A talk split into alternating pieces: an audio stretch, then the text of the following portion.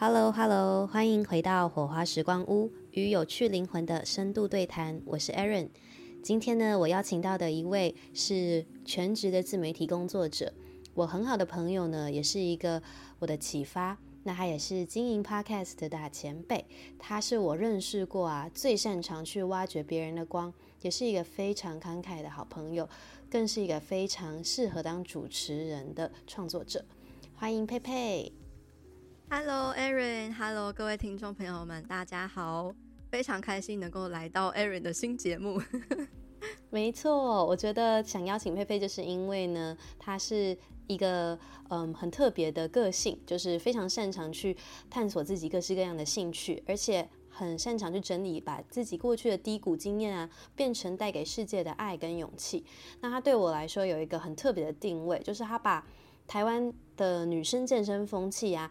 的话语权转移到了我觉得更多种不同女性身上，而不是只是单一健身网红的观点。所以我相信非常多的人呢，都从他的自媒体经营呢，或者是创作得到了很多的启发，也深受影响。那很感谢他能够把很多很棒的声音啊，嗯，聚集在一起，变成一股很大的推动的力量，也让我们现在健身的主要内容呢，其实越来越多元化了。今天想要邀请他来到这个节目，就是想要以他的角度呢，去看待他自己在经营自媒体的过程，还有他成长的这些经历，都希望去做一些讨论啊，还有分享。对，可以看到他在女子健心室之外的不同的一些形象定位。好。非常感谢 Erin 帮我总结这么好哎，其实有更多好讲的，只是感觉讲出来好像有点太不熟这样。其实今天也是需要佩佩能够有一些的自我揭露，所以非常感谢他愿意上这个节目给我乱问一通。然后刚才在 Instagram 问大家，大家其实都猜得出来是谁哦，给的关键字是最近刚当准妈妈，而且呢还是 INFP 的一个创作者，所以大家都可以猜得到是你这样子。没错，嗯，我们就先从自媒体相关的内容聊起来好了。首先，好，嗯，我想要聊到的是佩佩近期，嗯，也有面临一些转型相关的，嗯，议题。那可能也有稍微在自己的平台上分享过。想问你觉得你对于转型啊，它有什么样子的恐惧吗？就是你觉得这个东西，嗯，为什么让你，嗯，卡了这么久，或者是你觉得自己过不去，有哪些关想跟大家分享的？嗯嗯。我相信，呃，如果有在 follow 我的呃节目或者是 IG 也好，可能不知道我有这个 这么大的转型的障碍，因为好像看我一路上好像嗯转型的蛮好的，嗯，但其实说真的，我在这条路上真的呃突破了蛮多自己的心魔和恐惧的。对，嗯，在转型上我遇到蛮多转型的时期。对，那一开始我当然是从健身，然后健康饮食。然后身材照 这方面开始分享的嘛，嗯，那后来我开始嗯，发现自己有饮食上面的议题，心理上面的议题，那开始建立了女子健心室，找了很多呃相关的经验的人来分享，对。对。那后来其实一开始也是以健身，然后怎么吃怎么动的一个正确心态出发，嗯，那但是。到后来，我发现，嗯，怎么讲一讲，其实还是围绕在身体形象，还有饮食怎么吃，然后怎么健身的这一块话题上。嗯，我自己觉得，嗯，有一点，嗯，好像不够了，嗯，或者是我想要探索更多了，嗯，然后我想要多，呃，跟大家分享一些更不一样的，或是宽广的一些话题。所以我那时候在 Podcast 里面也有尝试做转型。就我开始，你觉得反应怎么样？哦、超级糟的，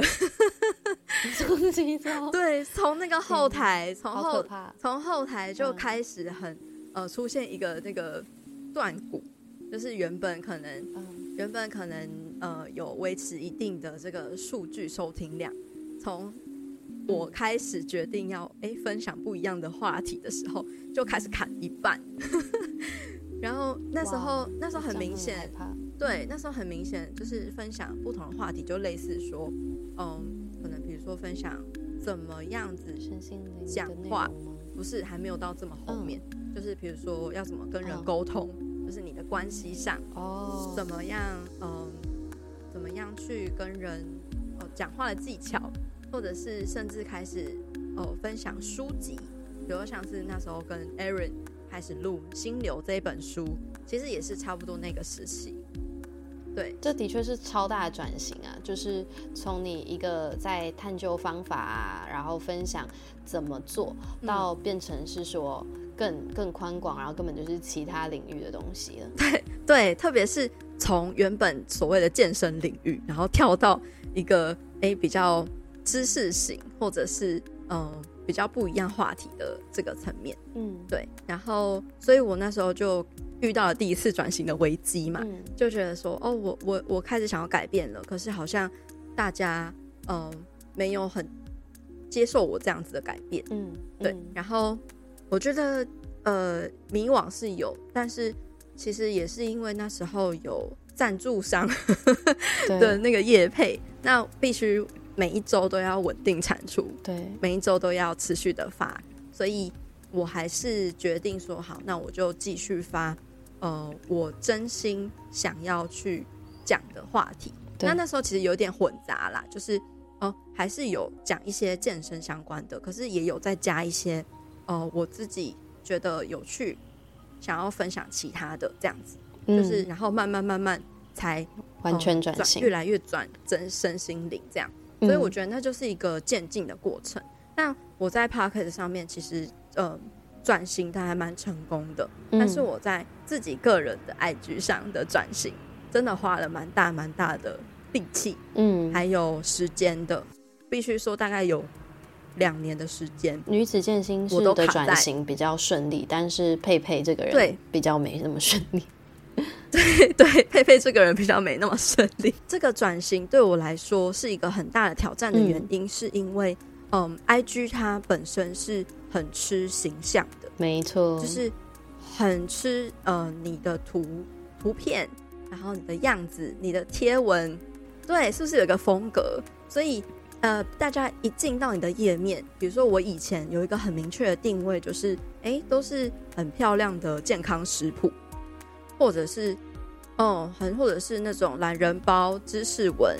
然后呃，叫告诉大家哎、欸，吃什么食材。然后怎么吃？那个时候你很想研究的东西。对对对，其实那个是符合我当时就是很喜欢，然后也很有兴趣的。但是我呃到了一定程度，我就会觉得，哎，好像摸这边这一块摸索差不多了。然后对，因为然后又加上我在女子健心是这么这么多的分享，还有嗯一个转变的过程，我开始想要往更多心理方面的话题去分享。那当我决定哦，当我开始分享我自己的声音跟我自己的想法之后，没人开始没人要要这掉粉，对，没人要去给回应吗？你会感觉是这样吗？呃，也不是说没人，而是说那个嗯、呃、互动感或者是那个回馈感会比较低。对，比如说当时在知识文的上面，哎、欸，那个赞数还有收藏数都非常的高，嗯。对，但是当我在分享我自己的观点跟想法的时候，哎，怎么那个赞数 就砍半了？嗯，然后哎，没什么有收藏，但没什么收藏，然后也很多就是那个数据有 followers 有下滑的趋势。对，那可是其实还是有进步的地方，就是互动感有提升。嗯，但是对当时的我来说，嗯、呃，对我来说，我觉得。那个数字才是更明显的一个我做得好的代表，没错，就是我的数字的表现有好，我有成长，才是代表我做这件事情有价值，嗯，然后是好棒棒的表现，嗯，然后才是一个就是正向的回馈。但哎，怎么我发出我自己的声音，却是得到这样的反馈？我是感到很失落的，但是又会告诉自己啊，没关系，只是短暂，偶偶偶尔。对，短暂的，但没想到我 再继续发的时候又继续掉粉，继续退，因为到后来其实我有点不太想要再继续做知识文跟懒人包的东西，嗯，对，因为其实制作那个东西还蛮花我大量的时间跟心力的，嗯，虽然说我做的很开心，但是它毕竟不是我能够长期做下去的事情，所以我希望自己能够。呃，多分享一些比较轻松的，或者是比较生活、个人方面的所以这就变成是我要从一个哦都是工具类型、知识类型的账号，然后要转成个人风格的账号。嗯，那这个就会自我哎、欸，那个自我价值感会是很不一样的。一个是我我当时是嗯透过整理知识，这些都是别人的东西，然后会让我很有安全感，因为我只要负责整理。然后优化就好了，但是今天我要分享我自己的东西，它完全是由我这个人对代表我这个人出发的，所以那个价值感会很看你自己个人的底气，就是你对于你自己有没有够自信，然后有没有自我价值感，对、啊，嗯，是够高的，对。然后后来才发现，哦，原来我自己的个人价值感非常的低耶。就是 我完全就是靠这些外在的数字，然后别人的肯定来去，呃，看我自己做的好不好，表现的好不好，然后要去哪里。但是，嗯，对对对，但是当这些东西不再服务于我的时候，我就觉得我瞬间没有价值了。然后我瞬间我说的话好像没有意义，没有人要听，没有人觉得有用。然 后太可怕了，我每发一篇文，然后就。就不断的在退粉，所以变成哎、欸，很多人可能有 follow 我的人，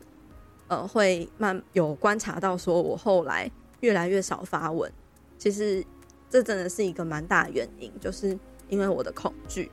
我害怕我发文我就掉粉，我发文就掉粉。那做这件事情的意义到底是什么？对，所以这件事情我真的消化超级久。刚才跟佩佩聊到，然后他说他过去经营女子健心室啊，就是担任访谈的角色，他会觉得自己比较像是躲在幕后的小编的样子。那等到他想要来个人分享的时候，就觉得好像比较有那个。嗯，需要调试的时期，无论是对他的观众、听众，还是他自己心态上面调试，到底要怎么呈现自己，这其实有很多商业上的考量啊、个人的考量啊等等。那他有跟我讲说，他觉得其实还是主要是找到那个会一直爱你的人，那这样子其实会给你一部分的安全感吗？嗯，没错，我其实到嗯最近才比较有这方面的突破。是、嗯，因为前天我就发了我这个怀孕的消息嘛，嗯、没错，终于公布了。我其实 对拖延到超久，到五个多月才公布呢。其实也是基于这个对于发文的恐惧，嗯，然后我一直在想，嗯、呃，怎么样才能做到最好？就是可能一方面也是被这个完美主义给限制住，但完美主义它背后其实就是你。恐惧嘛，然后恐害怕别人的眼光啊，然后害怕自己哦、呃、的声音没有人要听啊之类的，对。然后那我昨天发，哎，我前天发了这个文之后，哎，获得了很多的回应回响，即便我可能已经几乎好几个月没有发文了，我都想说大家应该已经忘记我了吧，但是没有想到还有那么多人记得我，甚至是有粉丝说，哎，他。才想说怎么那么久没有看到我的消息，然后就跑来看看，然后发现我有这个讯息，对，然后就会觉得很惊喜，然后很温暖，然后又觉得受宠若惊吧。就是原我自己一直在内在有一个声音，是一直不断在，就是看不起我自己，但是其实实际上是还是有很多人爱我，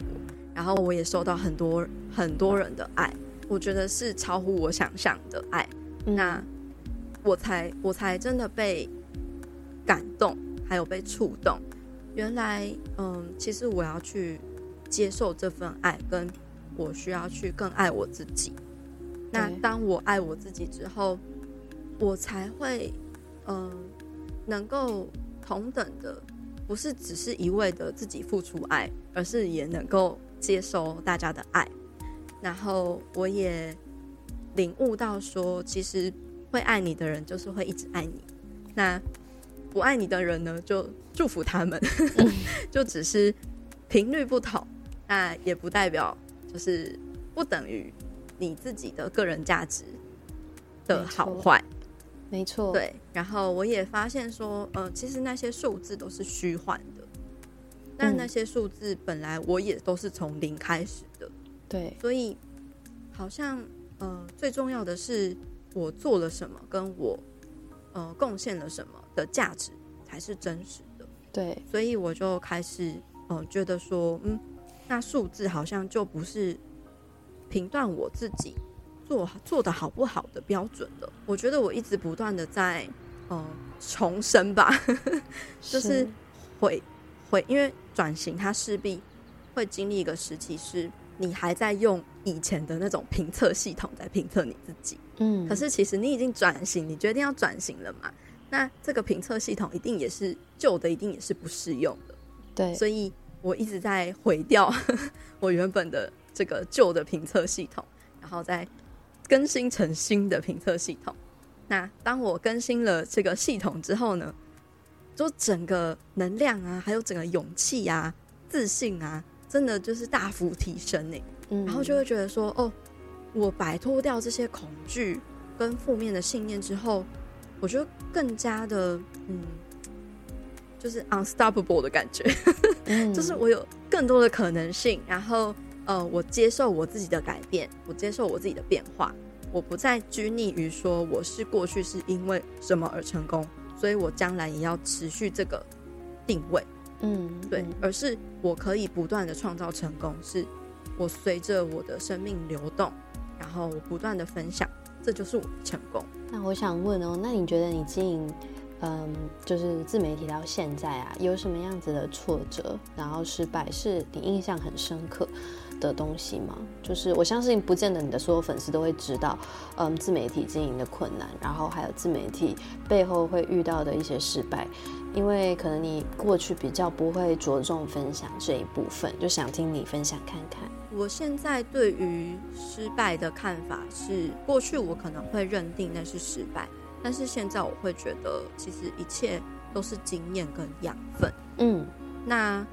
嗯，如果真的要去讲，就是挫折感比较大的事情，跟挫折，对，挫折感比较大的事情，我觉得应该是。呃，近期吧，就是我这半年，就是也是经历了一个蛮大的低潮期跟一个迷惘期。我甚至，对我甚至还有就是想要，呃，放掉一切，懂，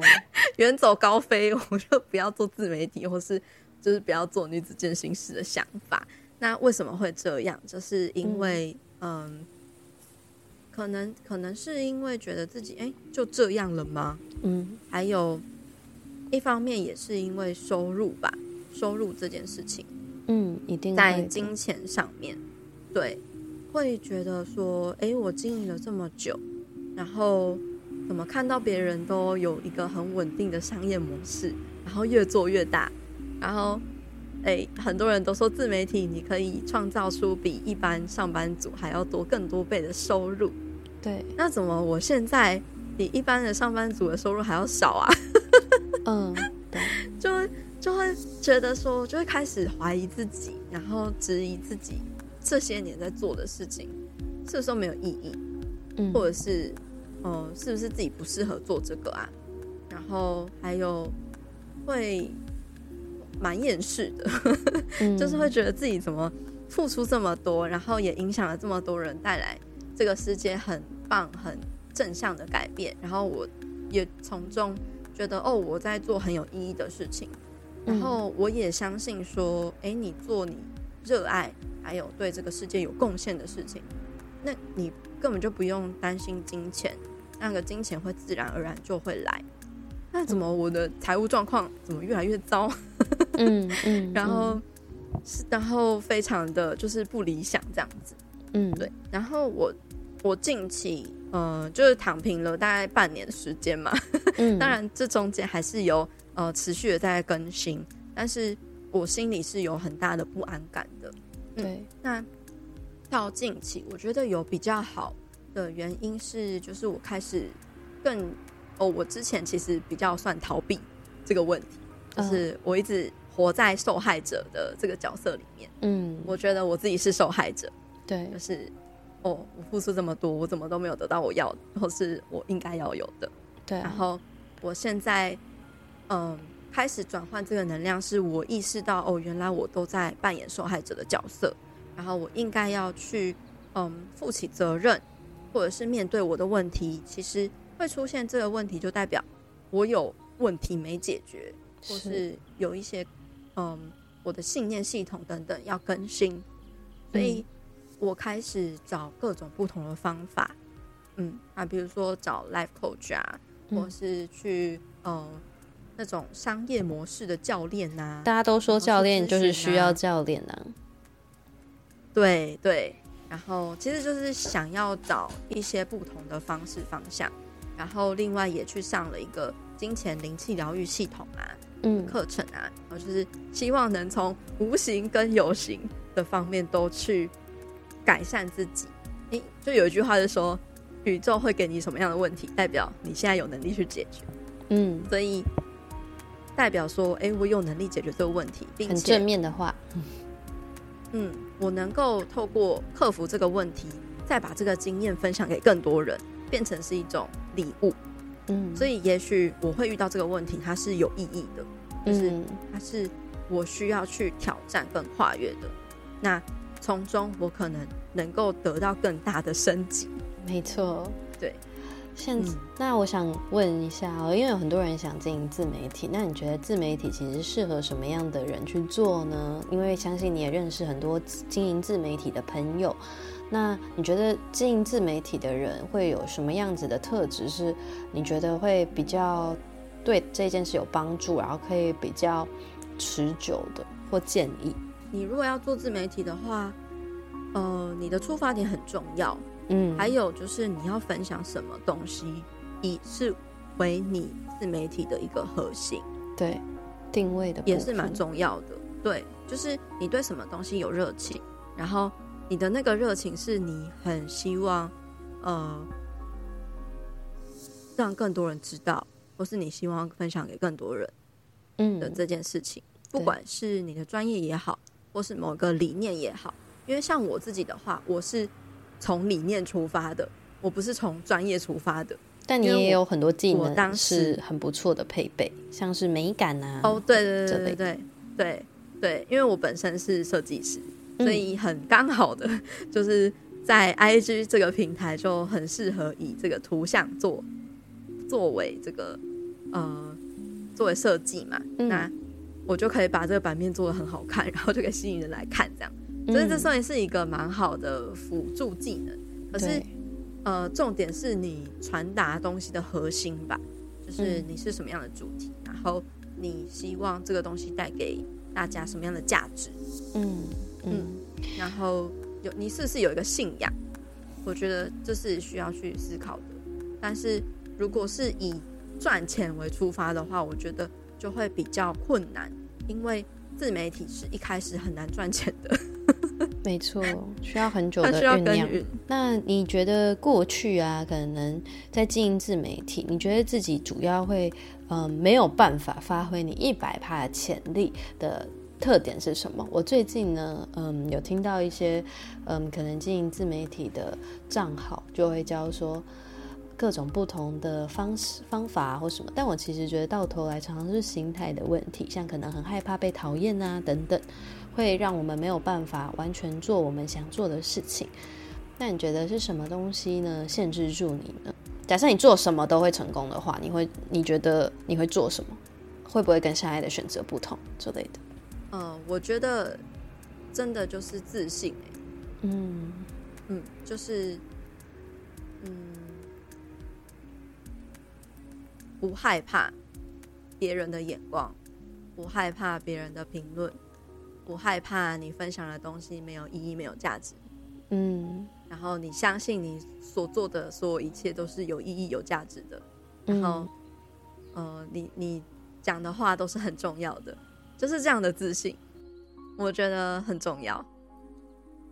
自媒体工作者啊，其实刚才听佩这样分享起来，在金钱上面的不安全感啊，或是在嗯要自我督促啊，有绩效表现的这个压力，常常会跟自我价值绑在一起，因此是很很难去什么工作跟个人分开的一个职业，也因此我觉得它并不像大部分的人认为那样那么华丽，那么容易。我觉得主要还是跟个性有很大的关系。其实，在聊自媒体，就是因为大部分的人呢，经营自媒体就会有个形象嘛。啊，形象的话，就你很难去讲真话，到底哪些东西是你真正的状况，哪些东西只是你想要给你。的观众留下的印象，所以前面就花了这一些篇幅去访问佩佩在自媒体的这个心境转折。那我从他早期到现在也是看了很久，觉得真的是蛮启发的。因为改变是一直在发生，我们基本上是不太可能永远都是某个形象。其实我其实我也很玻璃心啊，只是我当初就真的是一股傻劲吧。嗯就是没想太多，就觉得说，哦，趁年轻应该要多尝试、多多历练这样子。嗯，对，就是愤愤而跳下海，没错。然后这一路上才会就是很真实的体验到，哦，那一些嗯实际的状况，就真的是很实际的操操练。哦，也是，对，好，那接下来我们来聊到一个关于高敏感的这个话题，因为我跟佩佩其实都算是比较高敏感的人，那我们也有经历到一些，嗯，从小到大生长，发现自己这个特质其实是蛮，嗯，带来蛮多的困难，可是也带来了一些的礼物，所以就想要访问佩佩，你觉得你什么时候发现自己是比较敏感的人？有什么样子的事件特别有印象吗？就是从小特别爱哭吧。然后，嗯，感觉自己特别脆弱，然后也特别容易负面思考，嗯，所以我从很小的时候，大概国小吧，我就会去主动看那种什么《学会宽容》这种书，太夸张了，破天空，非常有智慧的孩子，就是因为。太困扰了，太痛苦了，就觉得应该要去解放一下自己的心灵。嗯嗯嗯，但应该从小大家就觉得你比较早熟，这样吧？对，比较早熟，然后嗯、呃、情绪很多，嗯嗯，就是情绪很满很多，然后我也不知道要怎么面对处理。你今天是一个高敏感人，那你觉得你自己身边的朋友是什么样子？会带给你比较多的能量啊，或者是比较舒服的相处啊，等等。我我必须说，就是朋朋友可能，哦，好很好很好的朋友不会很多，嗯嗯，然后没错，大部分是看起来哦不错，然后但我自己觉得那不算真的称得上是很好。好的朋友吧，就是可能那个朋友的那个呃，会有一个圈圈的感觉，就是越接近自己的那个圈圈的那个呃人人数越少，嗯，然后越外层的就是会很多人，可是你可能跟他们就比较是那种表面上的呃寒暄问暖啊，或者是一些打屁呀，或者是一些表面上的交流，那比较。Close 的人，呃，会比较会想要一直去联络跟互动的人，大部分都是能够去呃交流一些比较内在、内心层面，或者是对于人生的呃想法、人生观等等，就是比较会去分享自己内在的事物的人。高敏感的人的特色就是。比较没有办法承受太多的外在的能量，哎，我觉得，因为太过敏感了，对于外在的变化，不论是声音、表情，然后，嗯，一些对话、谈话，都会觉得比较容易被刺激到，比较容易会有情绪反应，比较容易接受到对方的正面、负面情绪，所以这也是为什么我会问这个问题，因为我觉得朋友。对于高敏感的人是比较需要慎选的。我相信 INFP 的族群比较多，也会是高敏感人嘛。对，就是比较关注自己内在变化的人嘛。对啊，所以也才特别就是谈到说这一点这样。嗯，对，所以可能也会希望自己是这样子的内在世界是可以被同理的。所以我觉得是能够同理我们这样内在世界的人，会是能够待在我们身边最久的人。嗯嗯，那你觉得高敏感的人会比较适合什么样子的工作环境或者是方式吗？以你过去的经验来说，呃，以我自己的话，我会觉得不不能太高压，然后嗯、呃，然后也就是就是应该是说要让自己待在一个自己觉得安全、很有安全感，嗯、然后舒服舒适的环境，嗯、就是不要引引发你太多的压力跟就是冲突感。你过去也有在别的地方工作过，或者是跟不同的人共事过。嗯，然后我第一份工作其实我觉得还蛮开心的，是那个工作环境大家都很和谐，气氛很好，然后呃上面的上司主管也给我很大的发挥空间，非常的信任我。那在这样子很有足够的安全感跟良好的气氛下，我是可以发挥到最大的能量、最大的力量的。嗯，但是如果是在一个嗯会对你有很多很多要求，然后呃不是那么认可你，然后或者是呃不和谐的工作气氛环境底下的话，我就会觉得很，我光是要处理这样子的情绪能量，我就会。对，光是要处理这个情绪，我就会非常的耗能，我根本没有办法很全然的发挥我自己的表现。所以我觉得这就是高明人会很容易被贴标签的一个很大的原因，因为就会被贴、嗯、啊，你就草莓族啊，啊，你就是承受不了高压的环境啊，啊，就是人不是都要经过淬炼才会可以就是浴火凤凰吗？但是所以就会质疑自己是不是哎、欸、真的这么脆弱，然后真的是这么不经考验。但我觉得每个人本来嗯承受能够承受的压力值就是不同，那每个人都是不同的个体，那适合你能够发挥出潜力的方式也不一样。对于有些人，他就是需要哦、呃、特别特别强高强度的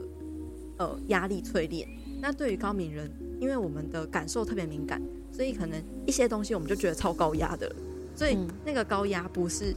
一般世俗的觉得哦，怎么样怎么样才算高压？就是那样子的气氛，哦，可能对我们来说就是一种高压了。嗯，就不知道不知道这样讲大家能不能理解？嗯，但是就是这不代表我们就没有压力，不代表我们就很脆弱。就举例来说，我没办法跟人家坐在一起坐得很近，我觉得很烦。然后我没有，就是或者是我一定要待在一个角落。或者是我很需要个人的相处时间，oh. 我没有办法，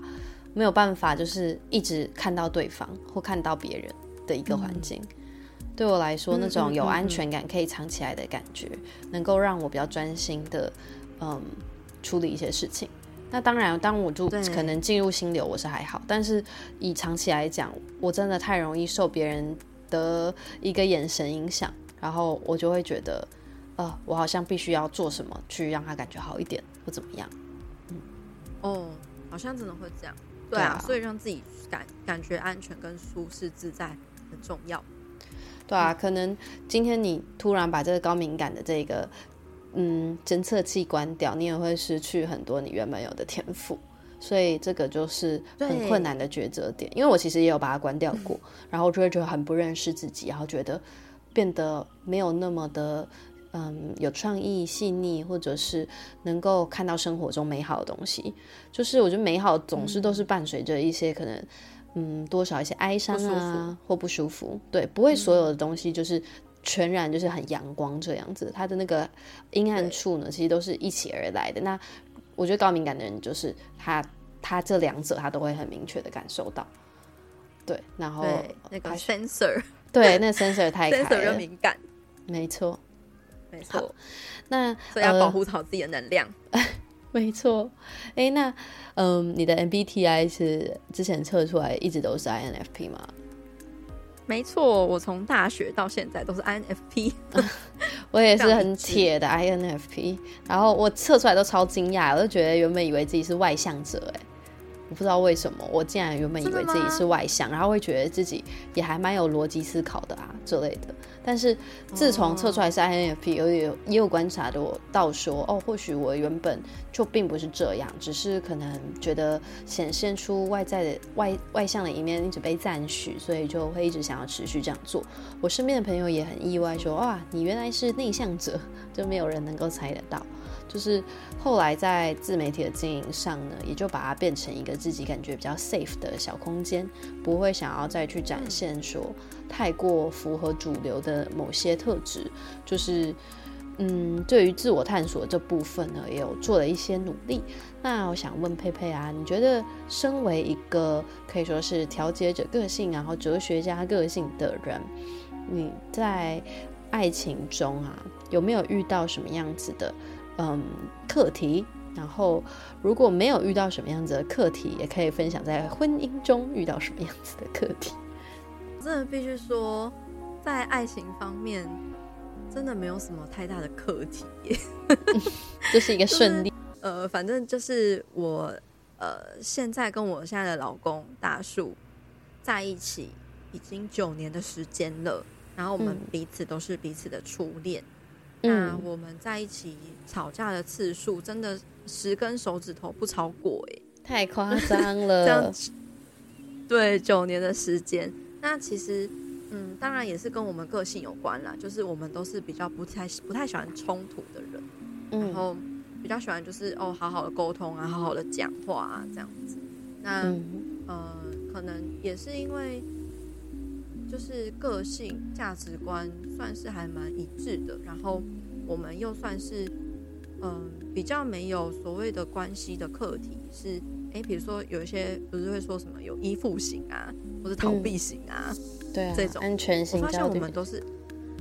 嗯，我发现我们都是安全性，就是我们太厉害了，嗯，很独立，对，我们彼此都能够独立，然后在一起又都能够，嗯，处得很，就是很靠近，就是能够在一起又能够分开的一个关系，就是很自由自在这样子，然后。嗯可能当然，我们也有一些价值观上面的冲突，或者是协调。例如说，像我从以前很看不惯他的点，欢迎分享。就是、呃，我会像我自己，我是自我要求比较高的人，然后我会希望我自己是不断在成长跟进步的，所以我就会把自己弄得很忙，然后。我上班完之后，我下班还要去学东学西，或是看书、自我精进成长，参加什么什么各种团体之类的，就是会把自己弄得很充实。但是呢，就是大树呢，他就会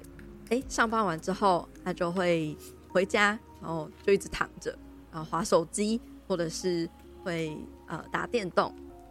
然后假日的时候就会睡一天，或者是打电动打一整天，这种。嗯那我跟他在一起的时候，我就会觉得，就我觉得很容易被这样的他影响，就是我可能也会想要耍废，或是也会想睡觉，或者是也会想要打电动，是什么的。然后，可是我明明就是想要做自己的事，或者是我们想要一起，我想要跟他一起成长。嗯，然后我就会觉得说这样子不行啊，就是怎么可以这么废？那之后怎么调整？然后我们这样在一起还有未来吗？嗯，对。然后后来是嗯。我当然也是在质疑这件事情，然后也有跟他提出来，就说，哦，甚至是那时候我觉得严重到有，他如果再不改的话，我们就要分开的这样子的一个 呃会谈。然后那时候我觉得就是很很有趣，我那个画面还非常历历在目，就是嗯，我在跟他试训的时候。我说了非常非常多的道理，然后他就很像是 做错事的小孩，然后就是一直在听，然后一直在写笔记，然后就是他就把他应该要改进的点就写成一张纸，然后贴在他的那个呃书桌前面，就很像你要奋发图强，要改变自己，好，然后成为一个更更好、更有人的、更有用的人这样子。嗯，然后呢，我看我那时候去他家，我看到这个，就是他把这张纸贴在墙墙那个桌桌子前面的时候，我就很开心，我觉得哇，真棒。然后呢，结果呢，他大概认真两个礼拜，就开始躺回床，躺回床上，继续继续划他的手机这样。嗯，然后我后来是呃开始透过这件事情去看见我自己的问题。嗯，哦。就我就在思考，是不是你自己对自己太严苛？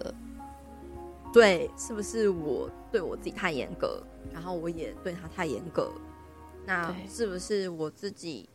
呃，也缺乏放松、休息跟弹性？嗯、然后我却要用我自己的标准去要求他呢？嗯，那是不是他在教我要更放松，然后更懂得休息，甚至是在休息的时候没有罪恶感？嗯、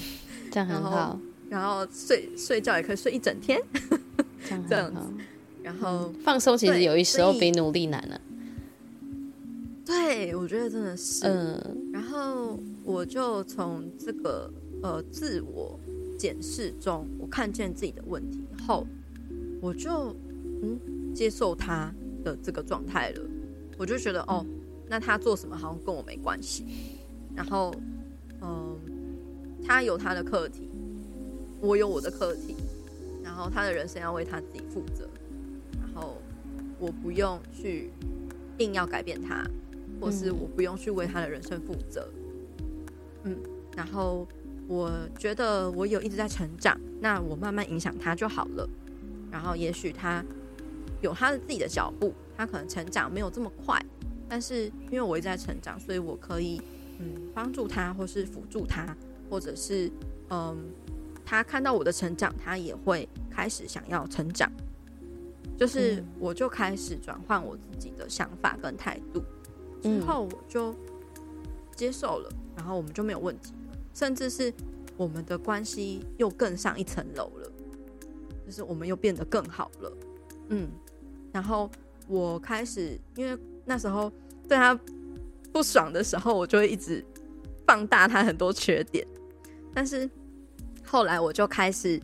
不断放大他的优点，然后我一直去看他的优点，我放大、放大、放大，然后觉得哇，他其实是一个很棒的人呐、啊，哇，他其实蛮好的、啊，等等等等。了解，嗯，就是这样子改变。那听起来，他也帮助了你的疗愈过程很多诶，你觉得你在这个关系中有什么部分是被他正面的影响的吗？就是被疗愈的部分，可能你原本的不安全感啊，原生家庭的课题啊，或者是你面临生活的一些问题，哪些部分是跟这个男人存在其实是有关联性的？就我的意思是说，就是有时候很多人啊，呃，这其实要讲到一个就蛮有趣的话题，就是很多人都会说啊，单身也可以很好，也可以很多自我成长，也可以很快乐。但往往在说这些的人都是有伴侣的人。嗯，对，因为其实一个人的疗愈是 OK 的，只是呢，进入一段关系之后，如果还是对的人的话，其实他也会给你很多的催化，可以帮助你呢。嗯，获得一部分的安全感，去做一些有冒险性、挑战性的事情。我觉得真的蛮幸运的是，嗯，我遇到大树，它真的是带给我非常非常非常巨大的安全感。嗯，然后那个安全感是让我觉得，嗯，我就是怎么样的，我好像都能够被接受、跟被接纳，还有被爱。嗯，就是好像不管我自己，我自己觉得不完美的自己，或是很糟糕的自己，很不喜欢的自己，就在他面前，好像都能够被接受跟被爱。我觉得这件事情对我来说，真的蛮影响蛮大的，就是有一种无条件的爱的感觉吧，然后一种很大的包容力。那从这样子的，嗯，我觉得其实像很多人都说要爱自己嘛，但是有时候其实，嗯，透过这些这样关系上无无条件的爱的时候，你更能够学习到，哎，什么是真正的爱？怎么爱自己？你能够，嗯，你就能够知道哦，怎么爱自己，或是怎么爱别人。哦，嗯，所以我觉得他。带给我蛮大的启发，嗯，嗯，但是也是真的是在我学习身心灵之后，我才发现这件事情，然后也觉得哦，大树真的是一个，嗯，真的是大树般的存在呢，就是 它就在那边，然后哦，很很很稳定的在那里，然后我我就是可以去下面乘凉啊，然后也可以到处。玩耍啊什么的，可是我终究都可以再回到这边，然后我都能够，嗯，能够被接纳，能够被接纳，对，嗯，那你觉得他有看见你的那一些你很引以为傲的特质吗？之类的。就是他是是不是真的了解你的一个人，还是你觉得其实这个东西在感情中也没有那么重要啦？大家过度强调了，因为你们交往真的超久的，所以才进行了一些这样子的探问。九年，感觉是我说感情加起来也不到九年。你说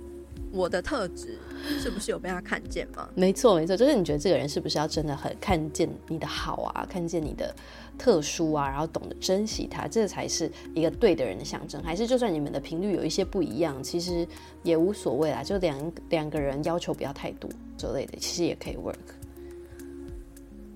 嗯，我觉得都有诶、欸，就是他一定有看见我好的地方。但是可能，也许他的一些他表达能力没有那么好吧，所以他没也不是表达能力没有那么好，应该是说不不太善于表达，所以他平常也很少特别指出我哪里好还是怎么样的。可是，嗯、呃，我觉得好跟不好，他应该都有感觉啦。嗯，那我当然也是有不好的地方啊，然后他也会讲出来呀、啊，然后也会希望我改进啊。但是有时候我就真的没办法改进哎、欸。就是，哎、欸，那就是我哎、欸，然后他也，他也接受，然后他也去包容，因为他知道说我也有包容他的地方，所以就是一个互相的同理，然后互相包容跟 cover。然后我之前他有特别讲到我一点，我还蛮惊讶的，因为他平常不是。他过去不是一个会听我节目的人。啊，就是他不是他并不是我的粉丝，不是啊，因为不是我的忠实那个听众，对。嗯、然后，但是他可能前阵子，嗯，在车上他就会开始听，然后他后来就有跟我分享说，他有诶、欸、发现到我会在节目中就是担任一个很好的主持人的角色，对啊，就是我能够把来宾的。比较讲的比较难的部分，我会嗯、呃、更白话的去再说明一次，然后或者是讲的比较简单的部分，我就会再去更进一步的问问题，然后请这个呃老师去做补充，嗯，然后我、啊、我能够去成为这样子的呃桥梁跟传递者，他就觉得哦，就是真的有嗯蛮厉害的地方这样。子，嗯、然后这个是我自己没看到的，就是哦原来。我真的不知不觉的做到一个还蛮好的主持人的角色，然后我可能之前都不这么觉得自己是这样，然后他看见，嗯，嗯，我觉得蛮蛮蛮开心，就可以更肯定自己。对啊，而且，嗯，他也是有在观察的，有在观察我的，没错，对。接下来想问的呢，就是啊，现在佩佩刚宣布自己怀孕这个消息，然后我就可以来第一手访问一下，你觉得孕期对你现在生活有没有造成什么实质的改变呢？身体的感觉啊，心理的感觉啊，等等，想听你分享。我觉得怀孕真的是一个很特别的旅程呢。嗯，而且真的是只有女生才能有的，还有这个旅程也只有一年的时间，将近一年的时间。然后，啊、呃，我我觉得这个生命的到来，它在我蛮特殊的时间点，是在我人生很迷惘的时候，嗯、就是去年十月、十一月那时候，我在。一直不确定自己的定位，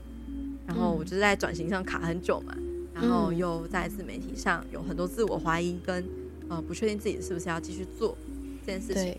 然后有很多混乱跟黑暗的时期，结果就有一个新生命到来了，真的太巧了。当然我一开始，嗯，对，但但是我现在才觉得哦，这个时间点是很很棒的，但是那时候我可能觉得啊。天哪，我还没有整理好我自己，我就要迎接新生命，这样子真的好吗？嗯，对。然后，嗯、呃，但是必须说，因为有新生命的到来，才开始，嗯，让我有时间，因为孕期嘛，你就有理更有理由去躺平，没错，更有理由去休息，然后去暂停，然后你可以比较没有罪恶感的做这件事情，嗯、因为哦，孕妇最大，然后就是要多休息。那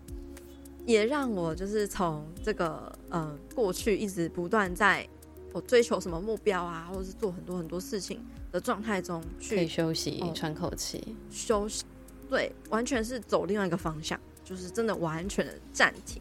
也不知道完全啦，可是就是非常非常的嗯低生产力，就生产力变得变得非常的低，然后我把所有一切的工作都刻意的放缓、放慢、放少，那当然也是因为这样子有很多的嗯冲突感。就是，毕竟这个转变很大，然后，呃，你要开始去接受这个没有生产力的自己，然后去接受低潮时期、迷惘时期，然后混乱时期的自己，然后去嗯、呃、接受可能会一直拖延的自己，就是它是一个我在整合我的黑暗的一个过程。然后那个过程是真的超级不舒服，但是它又是一个很必要的过程。嗯，就是在那个过程中，我甚至会觉得说，我好像再也找不到人生的希望，或者是人生的方向。然后我现在就很像是一个汪的迷迷茫中的小船，然后可能是已经要那个翻船，然后坠落海底。我也感受过这种事，哎，可是我认真觉得这种低潮都是人改变最大的契机，也都会是在这种低潮之后会得到人最大的突破，是一种反弹的力量。然后这是非常重要的一个动力来源，然后也是一个可以更认识自己的契机。所以真的不要害怕这种低潮跟黑暗。嗯嗯，而且就是近期我的这个能量，嗯，慢慢找回来，跟我的内在力量慢慢找回来。我才发现哦，就是你很棒，这些谢谢，就是我觉得这些真的是必要的过程，虽然真的很痛苦，然后它甚至是人生中会很像海浪一样，就是时不时就来一下，嗯、时不时测试一下你，嗯，对对，然后嗯，嗯，在那个低谷的过程中，你当然会，呃，觉得自己好像完全失去力量，嗯，但是。嗯，这个过去之后才会发现，嗯，其实其实真的是有一些东西要改变，然后有一些问题要去看见，嗯，然后要去嗯正视跟面对自己过去一直在逃避的问题。那孕期啊，对于大部分的妈妈来说，你觉得对于本来的社交圈会有影响吗？就是可能需要更多一样的朋友之类的，一样在怀孕的朋友会比较能有相同话题，还是你觉得还好？哎、欸，我觉得蛮有趣的是，就是同时期还蛮多朋友都在怀孕的，太巧了吧？所以，所以我自然而然的就没有。需要就是刻意去找这方面的那个资讯、社交圈之类的，嗯、对对对对对，太幸运了，同时怀孕这样，像那个 Angie 啊，对对对，我知道 Angie 怀孕的事，就是你跟我说。的，对啊，可是他有公开吗？对啊，这样子，他有啊，他有啊，而且他他有那个他已经分享他女儿出生嘞，他有发文分享啊，他女儿超可爱的。那你觉得在这种孕期的过程之中啊，会不会你对于自己身体也有不一样的理解呢？然后感觉到不一样的东西？我觉得我还蛮感谢过去几年我在这个身体形象上面做的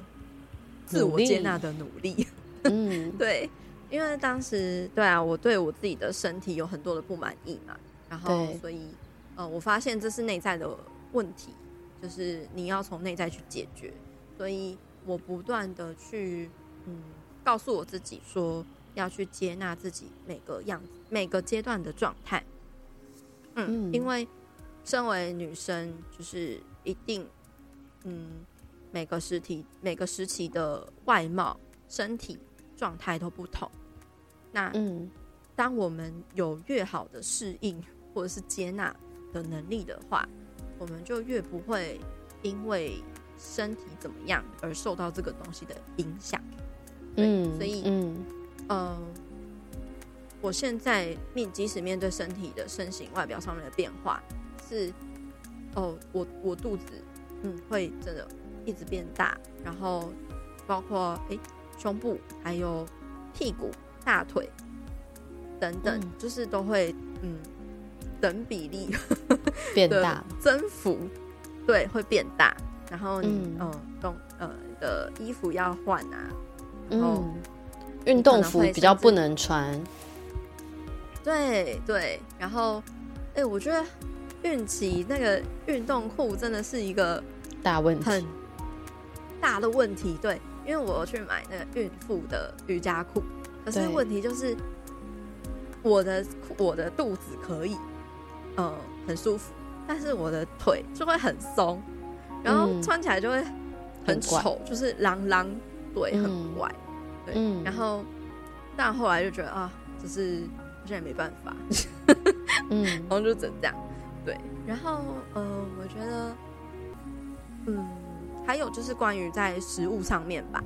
嗯，就是我也蛮感谢我过去几年努力的在食物的认识。的关系，对，嗯，在食物关系上面做和解，所以变成是，嗯，很，比如说有些孕妇，她会因为她怀孕了，她觉得她可以肆无忌惮的吃。然后她就会，呃，变得太胖，嗯，但是它其实是一种报复心态，我觉得，就是，哎、嗯，过去一直在控制饮食，然后你觉得自己不能吃这么多，嗯、然后现在你有理由吃这么多了，你就会觉得，哦，那我就可以 whatever，就是一直吃，一直吃，一直吃，嗯，对，那我我因为我执行直觉饮食一阵子的时间了嘛，然后我就是，嗯。呃知道，其实直觉饮食执行一段时间之后，你其实不太不太会一直想吃垃圾食物。没错，我会想要吃健康的东西。对对对对对，但是那真的是要你很身心，呃，如果你之前有身身心饮食失调的状态，你是真的要恢复到很好很好的状态的时候，你才会有这种感觉。嗯，然后。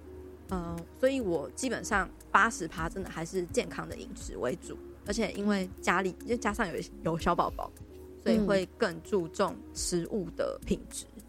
然后，哎、嗯欸，比如说不要有塑化剂啊，所以就会尽量吃天然一点，避免。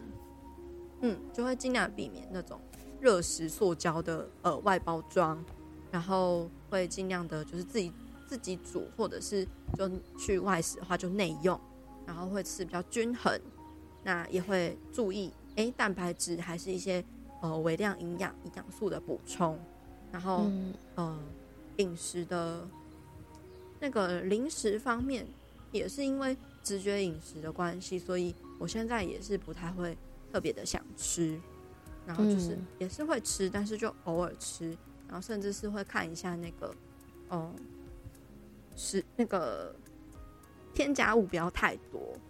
嗯，然后，嗯、也会以自己身体的感受出发，就是哦，我饿了就吃，然后我饱了就停，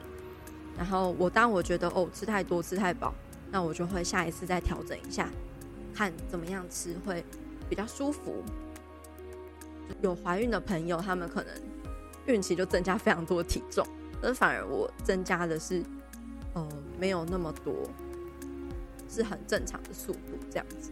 嗯，对，嗯，了解。就反而是你不会跟大部分的孕妇一样，面临到比较多在饮食上面的，嗯，焦虑啊，或者是要调试的时候无所适从，因为你比较跟自己内在的需求去做连接嘛。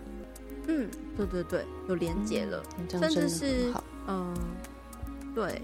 而且我跟那我必须说，每个人真的不一样。然后有一些食物可能是，呃，你真的是你宝宝想吃的，因为我真的有一个朋友，哎，就是，呃，他是原本是以健康饮食为呃主要的，嗯，那个饮食方式，嗯、对，然后他孕期也是希望不要胖太多嘛，所以他就比较避免那种炸炸物、油炸类的食物，对，是，但是，但是他就是吃健康 饮食，他会孕吐。然后反而吃那些油炸的食物，他就不会吐 太酷了吧？他的宝宝的 对啊，超酷的，爱吃的东西很不同，就是对啊，所以嗯，可能还是要聆听自己身体的声音吧。就是嗯，没有没有办法。那这个例子也是蛮特别，我是第一次听说。嗯，嗯，那像我自己的话，我是不能吃到牛肉，就我吃到牛肉会特别不舒服。哦，所以就是以素蔬食为主，还是有一些调整饮食上有影响。嗯，有一些影响，但其实我本来就不太吃肉，嗯、所以嗯、呃、也也没有嗯也没有太不适应。嗯嗯，对。另外啊，最后就想要问啊，像是佩佩啊，在进行自媒体的工作也有蛮长一段的时间，其实是一个按照自己。的节奏去工作生活的一个嗯工作的形态，所以蛮想要问啊，佩佩有什么想分享给大家？一些你平常日常啊拿来保护你自己的能量，激发你自己创意的身心灵的小习惯呢？我好像没有真的很长期固定的习惯嗯，没关系，或者是，是 INFP 吧。我懂，我懂，我也没有，但是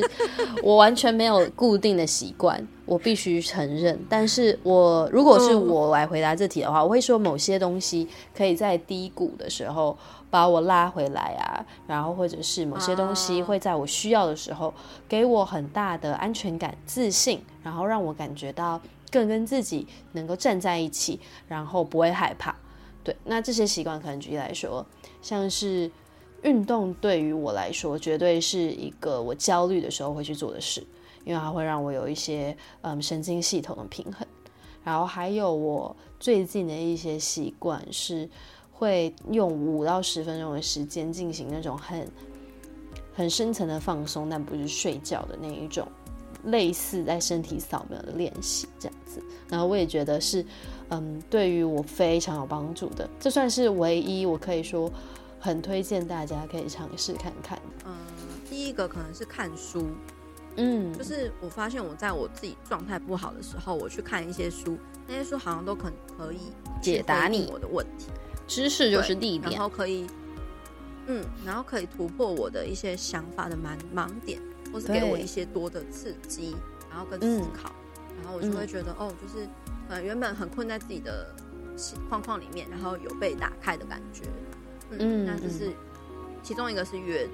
然后再来一个可能是嗯、呃，跟能够理解我有共鸣的朋友聊天，然后透过对话跟聊天，我我蛮能够去从中去自我整理，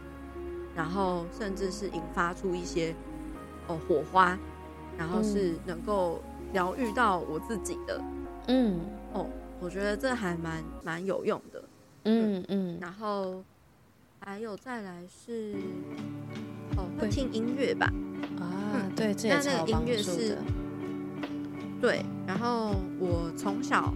就非常非常喜欢听那种歌词是很有呃力量，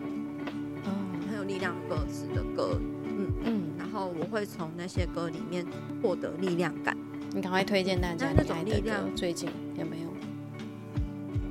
最近最近爱的歌哦，我很喜欢听哦，我很喜欢最近很喜欢的一首歌是嗯，No Fear in My Heart 啊，我知道是朴树的歌吗？对对对对对，朴树的歌，嗯，然后我很喜欢周周深他演绎的版本啊，哦，他的歌词真的很好。超级棒，就他的歌词完全就是呼应我的人生的状态，嗯，然后呃很有智慧，然后很有力量，嗯，他不是那也在我低潮的时候给我很多力量，对，哦，对，他不是那种一直给你打鸡汤的那种力量，是哦，拥抱你的脆弱跟黑暗，然后化作力量的那一种歌。哦，就会特别可以听看看，嗯嗯。嗯，了解。那你自己会听 podcast 吗？啊，也会啊。那你有什么推荐的吗？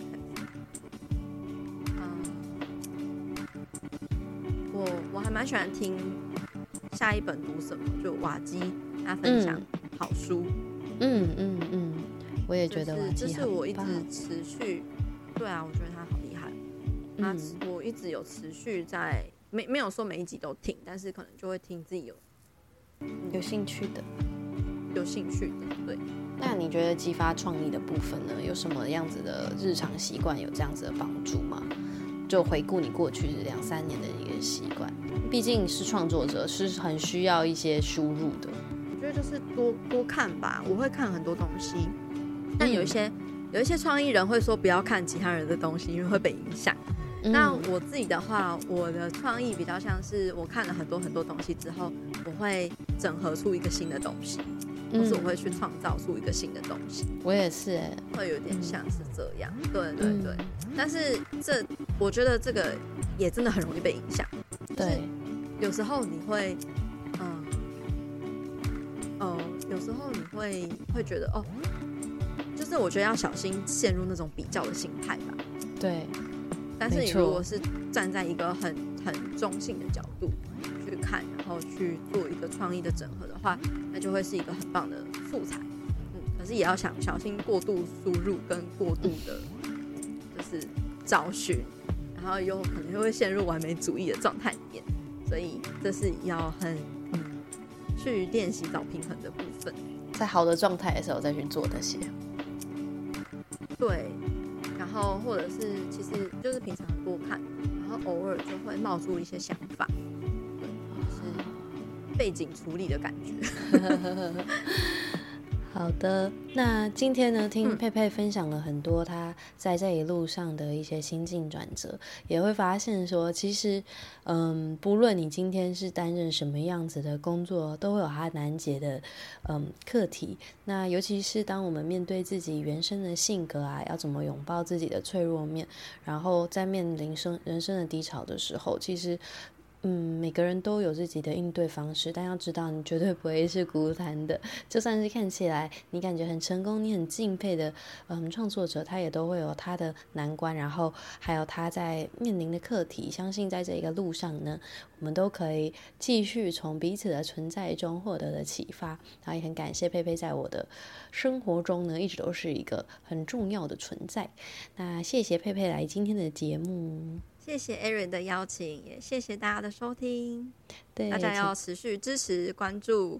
Aaron 的频道。没错，我真的很开心，可以就是嗯找一些我觉得平常比较难去聊某些话题的人上这个节目。然后我也是觉得呢，一定有很多的听众朋友能够从你的分享中得到一种嗯安慰跟方向。嗯，希望今天的对谈呢，对大家来说是有一些小火花。我们就下次见啦，拜拜，拜拜。拜拜。